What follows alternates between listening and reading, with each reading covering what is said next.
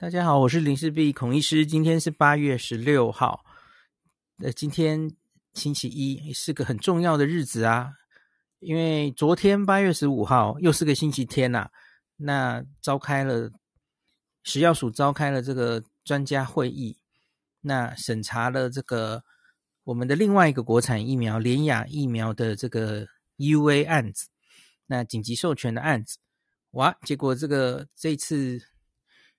高端上次是通过啊，那可是联雅这一次就遗憾了，没有通过哈。那与会总共二十一个专家，呃，主席二十二，可是他不不参与投票啊。那二十一个专家有十七个人投下不同意票，四个人是呃备资料在查哦，基本上就是也是压倒性的不通过他的 EUA 的审查哦。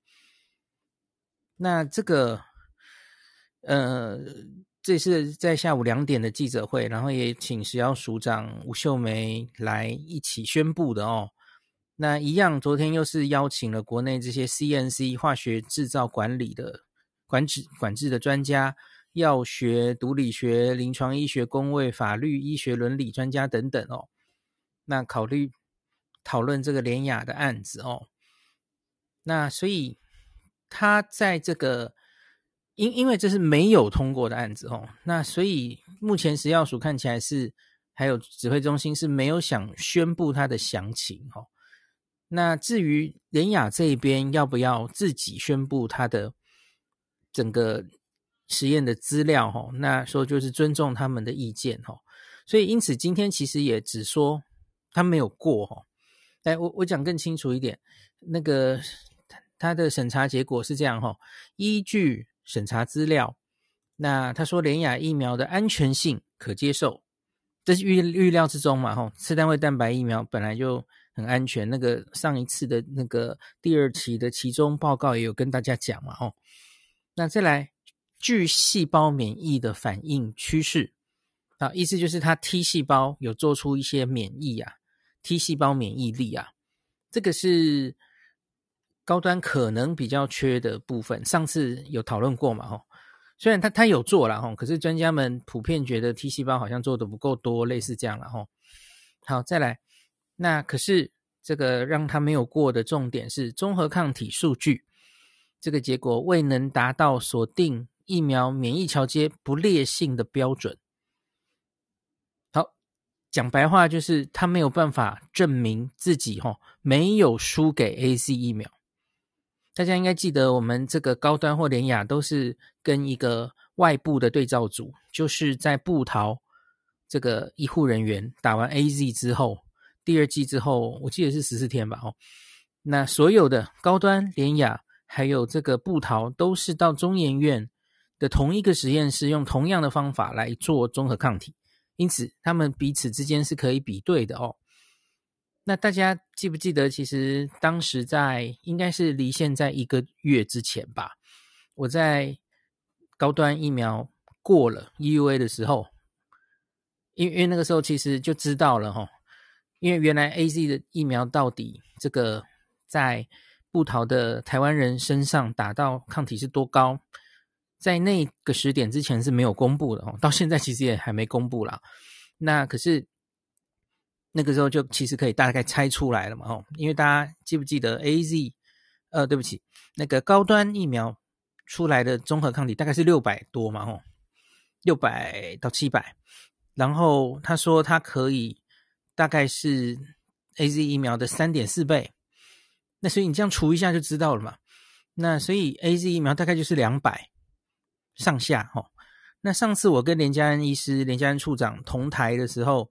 那有话好说，他其实也有直接讲嘛，吼，他说 AZ 做出来就是 A 两百上下哦，那不不太妙的是，你你自己对一下哦，那个时候联雅的第二期其实他也有说，他说他做出来的综合抗体哈，第一期跟第二期做出来都是一百出头，那我们我记得后来有一集跟何美香老师哈，他就说这个。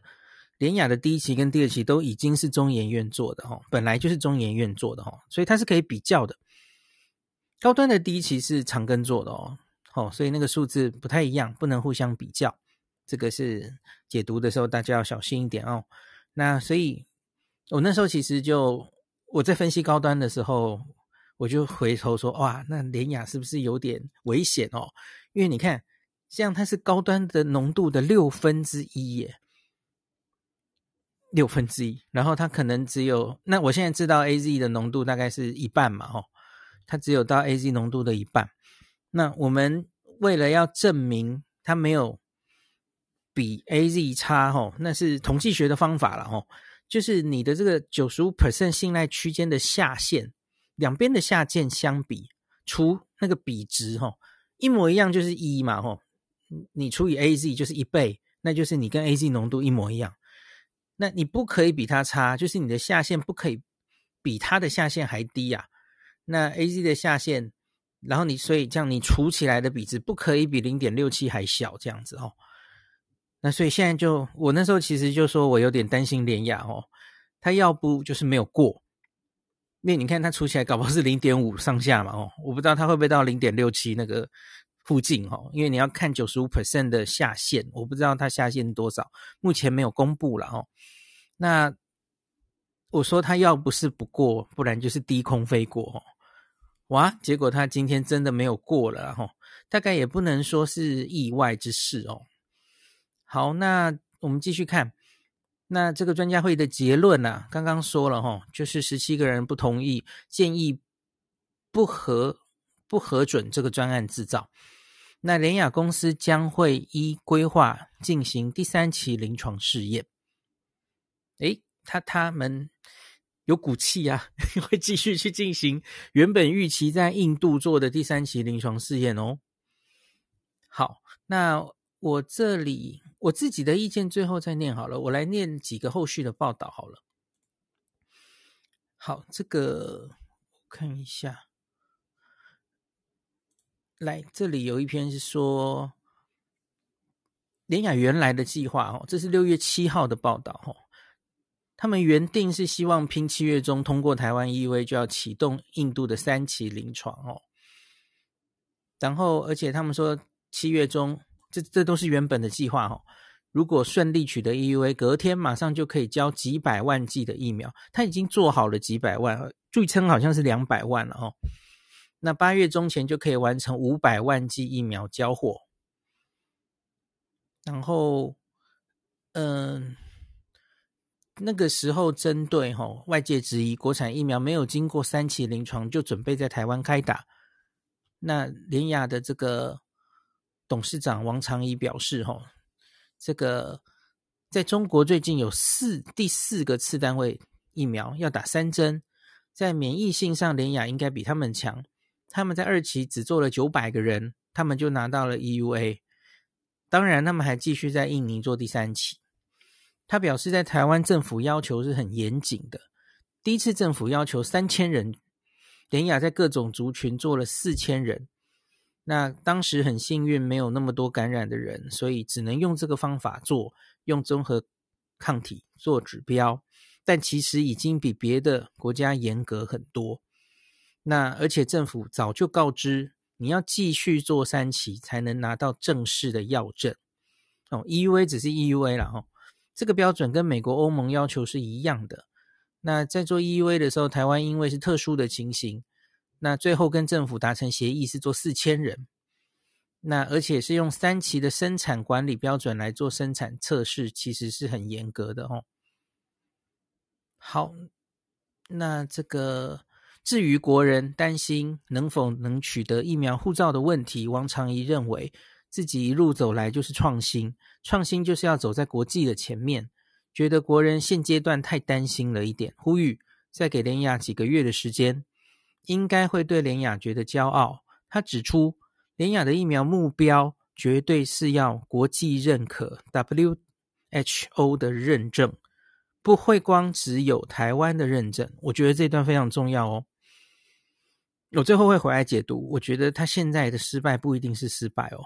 嗯，好。他强调，联雅是美台团队合作研发，一定会得到全球的认认证。联雅也超前部署做了双价疫苗对抗变种病毒，未来可望做其他厂的加强剂疫苗。我这里插个题呀，哈，我觉得假如是要以全世界走向全世界的认证，第一个你，当当然可能我已经讨论过很多次了，哈，全世界搞不好以后会走向免疫桥接就就授权可以 EUA，这是一回事了，哈。那可是。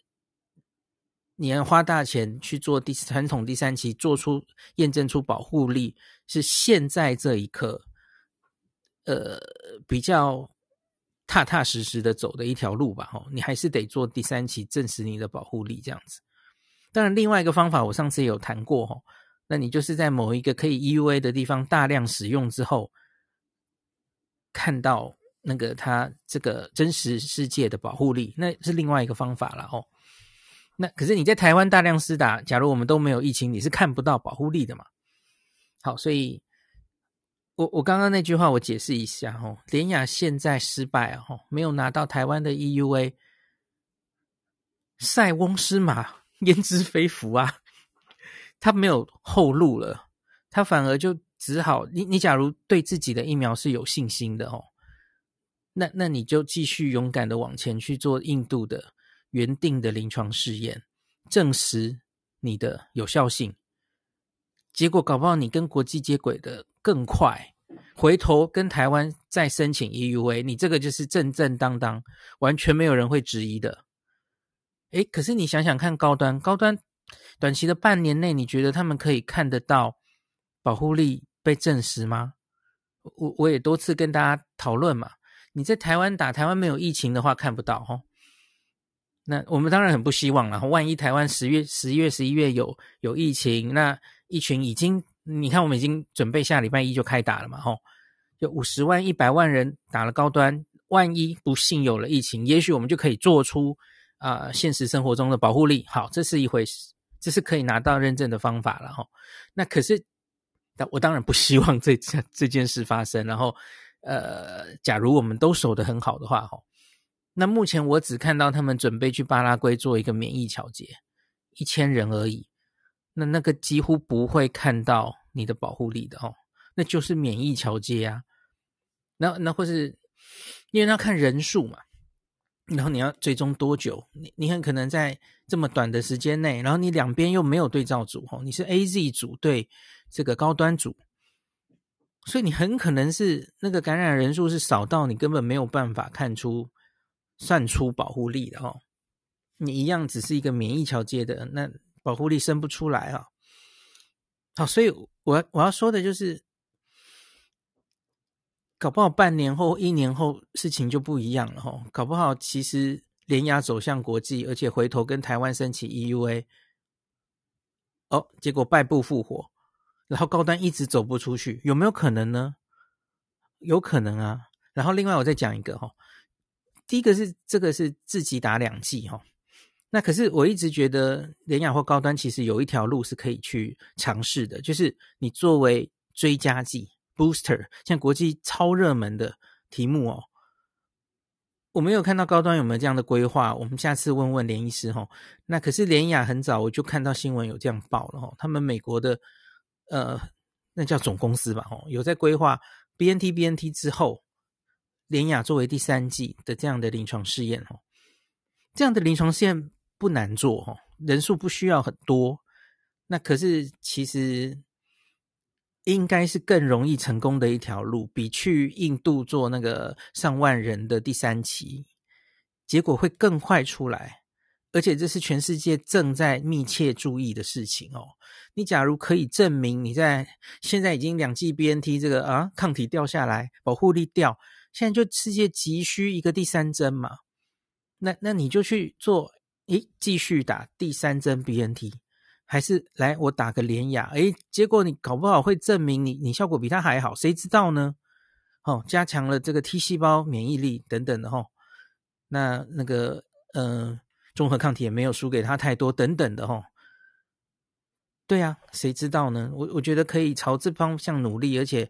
花的钱搞不好还没有第三期多哈，好好好，那我们岔题了，我们继续讲。今天刚刚出来了几个新闻啊，来，这个是说联雅拼第三期临床试验，台湾、印度同时进行。哦，这个是六点出来的新闻哦。那这是问这个联雅疫苗的计划主持人是这个中国医药大学的黄高斌老师啊。吼，黄医师说，吼，他说第三期临床试验会在台湾跟印度同时并行。那如果第三期真的完成，吼，有完整报告，就可以直接申请药证了。那这样子，那那个台湾卫福部有同意第三期可以在台湾做，然后他说这就不用 EUA 了哦，那这也是比较合理的方式。那他说印度那边签约已经签好了，执行应该是不困难。那台湾第三期还在讨论中。好，这是一个刚刚很新的一个报道。还有一个更新的报道哦，这个是呃高端呃，对不起，联雅好像有点不服气，想要申诉啊。吼，他说未未过 EUA，联雅不服输，他们将申诉，改以 Delta 病毒作为测试。那联雅晚间发布声明，表示对此结果深感遗憾，那并将与这个医药品查验中心 CDE 还有食药署提出申诉。那发言人范莹云表示啊，现在这个变种病毒盛行，可是食药署的综合抗体例假是以原始武汉株作为标准，那因此他们将申请以 Delta 病毒株作为测试，希望能重新判定审查的结果。吼，那联雅表示说，他们的这个 UB 六一二疫苗，吼，那经过第一、第二期临床，然后可以有效诱导 T 细胞毒杀。病毒的免疫力，还有 B 细胞的综合抗体，那综合抗体效价持久，而且可以中和大多数的变异株，尤其是对印度 Delta 变异株，仍保有与原始武汉株相近的综合抗体效价。诶，这个我没有看到它是差几倍，那可能要再详细去看吧。那他说，但食药署直至今年六月十号。才公告以 AZ 疫苗产生的对原始武汉株 综合抗体效价作为 EUA 免疫桥接认定标准，它并未考虑现行流行病毒株已经不是武汉株了。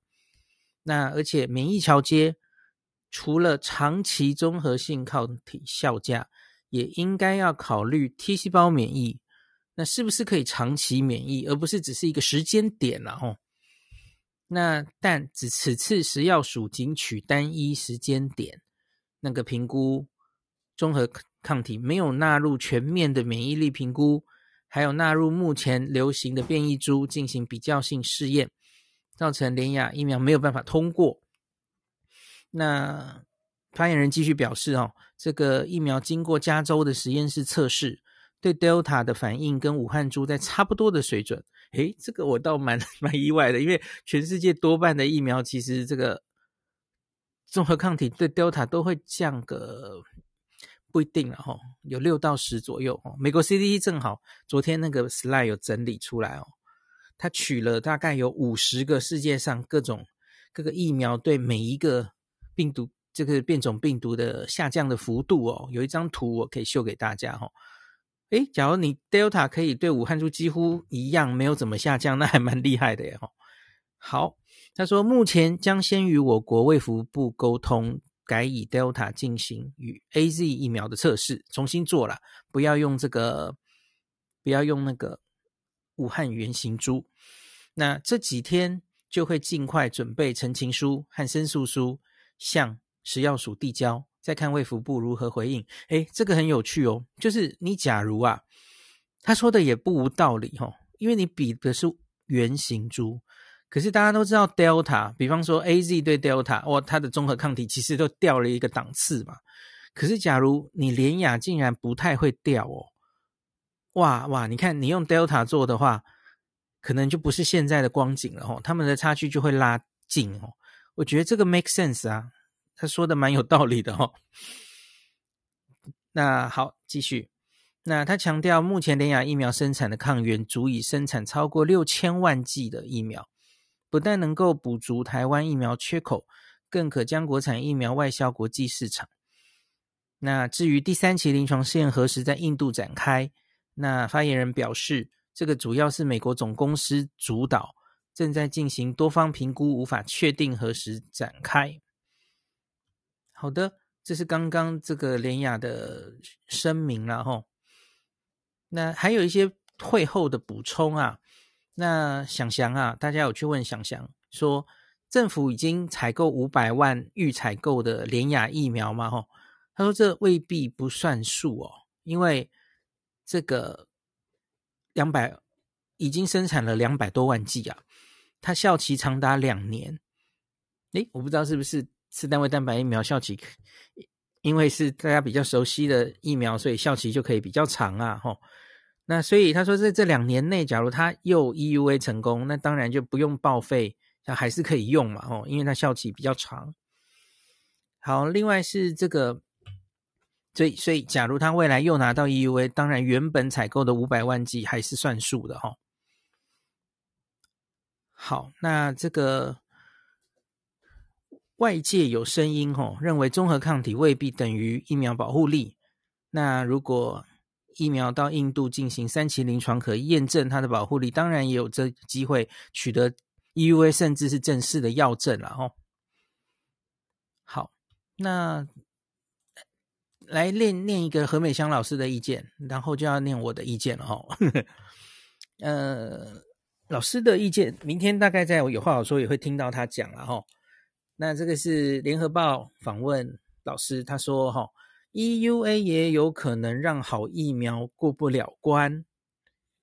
诶，我跟大家讲，因为何老师自己就是联亚疫苗的受试者了哈，他在节目中有讲过，他他其实蛮喜欢这个疫苗的哈。来，我们看一下报道怎么写啊？他说，这个联亚二期临床试验资料显示，中和抗体浓度在过与不过之间，但其 T 细胞免疫英非 EUA 主轴。何何止不是主轴？那个这一次的定免疫桥接根本没有把 T 细胞免疫定进来了哈。那这里我多说一句，其实这也不能怪食药署了哈，因为现在全世界在定免疫桥接，可是问题是 T 细胞就是很难定的啊。T 细胞到底要做什么检查？那个标准值要定在哪里？哈，这根本就是完全没有，完全没有。标准的，然后这个，所以，所以你你真的要你要我在那边，你要我我在那边定的话，吼，你因为全世界的讨论几乎现在都是围绕着它抗体在定，所以你要真的做 T 细胞，那也真的是定不太出来，吼。那当然也有这种声音嘛，吼，就是说这个保护力不是真的。完全只有综合抗体，也许有别的因素，也许要考虑 T 细胞。对，有人提出这个声音，可是太难定了啊。我们现在连综合抗体都很难定出一定的标准，何况是 T 细胞哦。好，那再来，那说因为目前的这个 EUA 标准根本没有考虑 T 细胞嘛，哦，所以老师说好的疫苗也有可能过不了关。那他提醒说，EUA 一年后可能都会失效，就已经不是这个。那个叫什么了？不是工位的这个紧急状态了哦。那所以赶快做第三期才是王道。那面对自己当志愿受试者的联雅疫苗未通过 EUA，何美香并不意外，但也不感到沮丧，他还是相当乐观。他表示，联雅疫苗的特色在于有针对 T 细胞免疫的作用，它是预防重症的关键。那何美香表示，EUA 透过综合抗体浓度进行免疫桥接是不得已的做法，也可能会让好的疫苗过不了关。那孔医师就我啦，我也撰文，那个林氏璧也撰文表示，联雅是精心设计的小分子疫苗，相较于高端的大分子，那联雅的产能会比较高，理论上它 T 细胞免疫反应会比较好，是是这样了哈。高端是生物做的比较大分子的次单位蛋白，它们同样是蛋白疫苗，可是联亚是比较小的分子，是 peptide，是泰生哦。那它取了几个那个泰生的，就是有机会引起 T 细胞免疫反应比较高，它是精心经过设计的哦。那可是它的最大的挑战也在这里，那因为小分子的蛋白是比较难引起比较好的免疫反应的。那所以何何老师其实之前我跟他同台的时候，他有说，也许需要打到三针。这这不意外哦，我们很熟悉的蛋白疫苗，有一些本来就需要打到三针哦，B 型肝炎疫苗、哦，子宫颈癌疫苗都是这样的哦。那所以你你假如只是要追求中和抗体够高哦，也许它需要三针才高起来，那不代表它现在是没有效或是没有潜力的疫苗哦。好，那老师继续讲，他说没联雅没有通过的遗憾是国人可以用的疫苗又少了一种。那但何美香提醒，回归二期实验的本质，它就是只看免疫生成性嘛，那还有看安全性，就这两个嘛。那论细胞免疫、抗体免疫，联雅应该都有达成它二期临床试验的目标，可以展开第三期的试验，只是没有满足现行 EUA 针对中和抗体浓度所定的标准。诶，这里我不知道大家有没有听懂，因为我有看到。我我有有同学在质疑说，哎，你明明就没有让他过 EUA，为什么你还赞成他往第三期做？这不是冲突的吗？哎，各位，其实这没有冲突哎，因为你们想一下，我们定你不能输给 AZ 的这个这个标准哦，你觉得这是高标准还是低标准？好啦，它可能是不是最高的标准了？因为你假如要定个不能输给莫德纳，好，大家可能都过不了了，对不对吧？哦，好，不能输给 AZ 啊，也许是一个相对比较低的标准，你可以这样说了哈。诶，可是，呃，对岸的那个科兴国药就应该就过不了关了。可是他们其实，呃，好，我我要讲科兴啊，科兴在智利。他有发表，你相不相信那个数字是一回事，可是他他在智利显示的真实世界的数据，他好像还是可以防重症的吼。他虽然可能不太能防感染了吼。那大家知道走到现在 Delta，我们看到的事情就是，好像大家都不太能防感染了，重症才是重中之重嘛。那假如你能防重症，其实这应该都是可用的疫苗。我觉得好像有越来越有这种感觉吼。那所以呢，嗯，就是你我们的 U A 标准定的是，不要忘记 Nature Medicine 五月的那一篇，他建议的 COP 标准哦，就没有我们那么严格咯，因为他建议了一个是说防感染跟防重症的话，他是用呃康复者血清的比例来来说的嘛，吼，他说只要是康复者血清的。零点二 percent，二十 percent，那就是科兴啊！吼，你大概就可以防感染。然后你假如只是，我记得是三 percent 吧，那你就可以防重症了。这么低哦，这么低。其实，所以假如未来真的是这样定那个 COP 免疫桥接的标准，联亚大概是会过的了吼。那可是我们现在就说要不能比 AZ 差嘛吼，所以是定一个稍高一点的标准这样子吼。那所以觉得他还是有做出一定的成果，他是可以继续做第三期的哦。大大家有看的，他不是一个完全失败的状况哦。好，那接下来何美香强调说，不论 EUA 是否通过，赶快做第三期才是王道，因为 EUA 只是暂时核准，失效后还是要拿第三期实验结果回来申请正式的药证。那目前讨论免疫桥接的论文，都把疫苗接种后的血清抗体浓度和细胞免疫反应去跟康复者血清相比。那结果发现，AZ 的抗体，它虽然只达到康复者血清的两成，诶，这个我觉得应该是听错了，记者可能听错了哈，AZ 没有那么低啦，AZ 大概四成、四五成吧。还是更高一点，忘记了，两成应该是科兴，嘿，他写错了啦。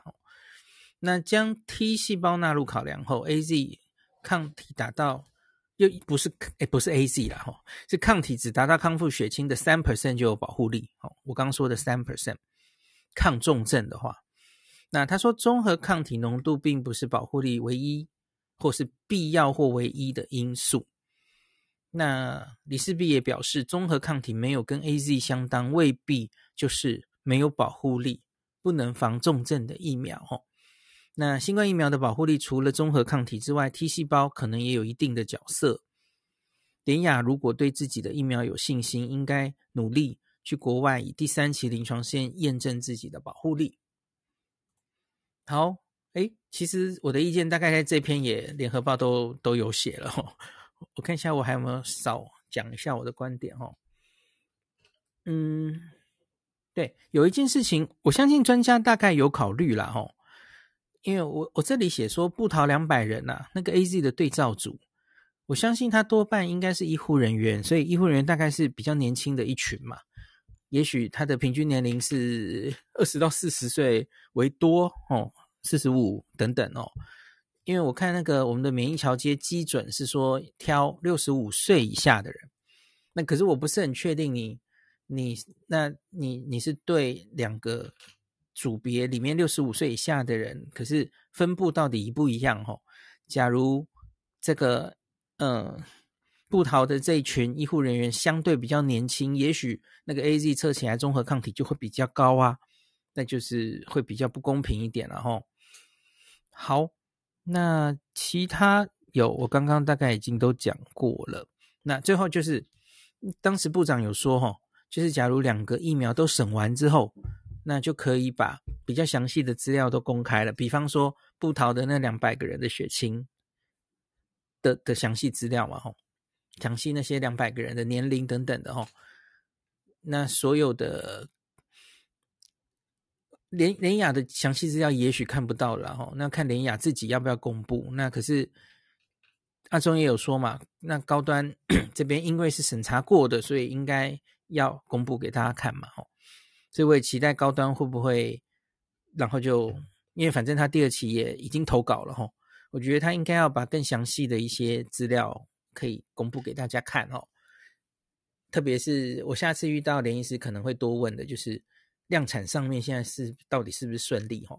我觉得可能顺利耶，因为今天最最新这个封间结束哦，已经跳到六十万都成功了哈，所以我觉得他们后来送这个五十，哎，对不起，二十。哎，五十吧，五十公升那个的这一部分后面送的，我想应该算是蛮顺利的，没有被退货吧？他才会现在已经跳到六十万剂封缄都可以用哦。没关系，这个后续我在在有机会问林医师的时候再帮大家问清楚啊。好，那今天关于联亚，这个就是以上就是我的解读哈。最后做一个简单的总结。再再讲一次，今天到底讲了什么？哦，就是，总之白话文就是啊，联雅没有过的原因，就是它的综合抗体做的没有跟 A A Z 相比，吼，这等于你可以判读说是输给 A Z 了，吼，因为它大于等于 A Z 才行，吼，结果它是比它差了，吼，用用统计学方法去算，那这不太意外，吼，因为我们之前就看到了，哦。高端的抗体，综合抗体大概是联雅的六倍。好，请注意，这是原型株哦。连雅抗议声称，假如用 Delta 的话，我们应该没有这么差哦。这是后话。我也我也觉得应该要多看一下 Delta，这很合理嘛吼。全世界现在都是 Delta，那 Alpha 顺便也看看嘛吼，因为国内 现在是流行 Alpha 这样子哦。那所以，呃，另外就是我的解读就是。这对连雅大概不是世界末日啊，吼，他还是有机会会败不复活的。那他以这个公司研发疫苗到这个地步，做出这样的成果，我觉得他没有到完全失败的地步，哈，他可以继续努力去国外做第三期。那搞不好最后一年后回头来，他他反而会顺利跟国际接轨，会成功也不一定，哦。对，那可是当然现阶段我会。觉得有点可惜呀、啊，然后就是，诶，国内少了一个疫苗可以用。那他们两个的，那我刚刚好像忘记讲这件事哈，一个是大分子，一个是小分子，所以差在哪里呢？联雅量产的能力是比较好的哦。没有看到他，他就说他其实已经七月就做好两百万剂在那里等着了哦。因为它是小分子，它量产比较没有问题。那高端是生物制剂，它是从那个那是昆虫吗？哎，对不起，说错了。仓哎，什么什么啊哈，什么东西的生物产生的蛋白哦？对不起，不是昆虫，昆虫是 Novavax，讲错了哦。那所以会比较麻烦哦。那个量产放大的过程中，高端会面临比较多困难哦。那所以我觉得有点可惜了哈。那另外其实就是，那就是哎，这个林雅退下了哦，暂时。他其实这次本来就有一点。这报纸上都是在批评高端，骂高端，然后高端在前面躺了很多炮火。有人以还以为今天假如高端呃联雅万一过了吼，诶，那就是可以分散炮火，没有了。现在高端只剩你了，你要继续摊这个炮火下去哦。OK，那所以我最后讲一点了，最后讲一点哦。回回过头来，半年前啊，我们其实长长期。指挥中心的对于疫苗、新冠疫苗的规划，我们前一年一直听到的一个数字就是三千万剂嘛。那这个三千万剂里面，大家都知道有 COVAX 有自购哈，直购跟这些疫苗公司直购的，然后其中有一千万剂就是压在国产疫苗上，五百万高端，五百万联亚。那而这个三千是怎么算出来的呢？那是全人口，大家每人都打两剂的话，六十五 percent。台湾两千三百万人乘以六十五 percent，然后你再乘以二，那就是三千万。好，回想一下这个疫苗政策，你觉得怎么样？我个人觉得太保守了，然后又有点冒险。我不知道你同不同意我的说法哦。嗯，第一个就是。其实大家都应该可以预期到，这个订了疫苗哦，跟到货是两回事啦哦。所以你就是买到那个准准的六十五 percent，然后你没有考到他可能会全世界抢疫苗延迟到货的问题哦。全世界那些人为什么想超买？有两个原因嘛。第一个就是怕那个供货量不及，那第二个就是有些疫苗可能会失败呀。那不然你觉得加拿大为什么要封了采购人口五倍的疫苗？那这这个才是真正我们常讲的超前部署嘛。所以台湾准准的就压那六十五 percent，然后你的五百加五百还是不知道会不会成功的国产疫苗，那 会不会觉得有一点太大胆了？哦，现在我们这五百万马上就嗯没了。嗯，暂时不能用啦，吼。我我当然希望他还是争气，最后可以败部复活，可是不一定可以嘛，吼。搞不好他最后美国总公司判断这个疫苗没有继续投资的价值了，当然有可能啊，当然有可能。没有人要做赔本的生意嘛，那所以，那那现在，当然可能没有人能想到变种病毒了，吼。你现在到了 Delta 哈，六十五 percent 可以到群体免疫吗？大家应该知道答案应该是 no 了嘛，吼。现在可能是要往八成、往九成看，因为这个变成 Alpha 变成 Delta 之后，Delta 的 R 零值是五到八，哦，还有人说可能是九到十嘞。那再反过来算，哦，你可能到群体免疫需要施打的人数，哦，是九成。那你早就不是六十五 percent 可以解决的事了吼。好，当然后面有其他国家捐的疫苗，然后有呃郭董他们买了 BNT 一千五百万了吼，那很好了。那只是就是一开始的三千万，我觉得真的是不太行。好，我们那现在应该有好一点了吼，因为有了这些捐的疫苗，然后一千五百万的 BNT，然后。我们又购买了明年后年的莫德纳次世代嘛，总计三莫德纳次世代三千五百万。我们现在台湾每个人是可以打三剂了，嗯，有比较好了齁。那这个好，大概就是这样子。希望这个买的疫苗也可以继续到货齁。那所以虽然少了联雅的那五百万，因为我们订单呢也多了蛮多了哈。我相信应该现况是够了吼，只希望这些订单赶快能来吼。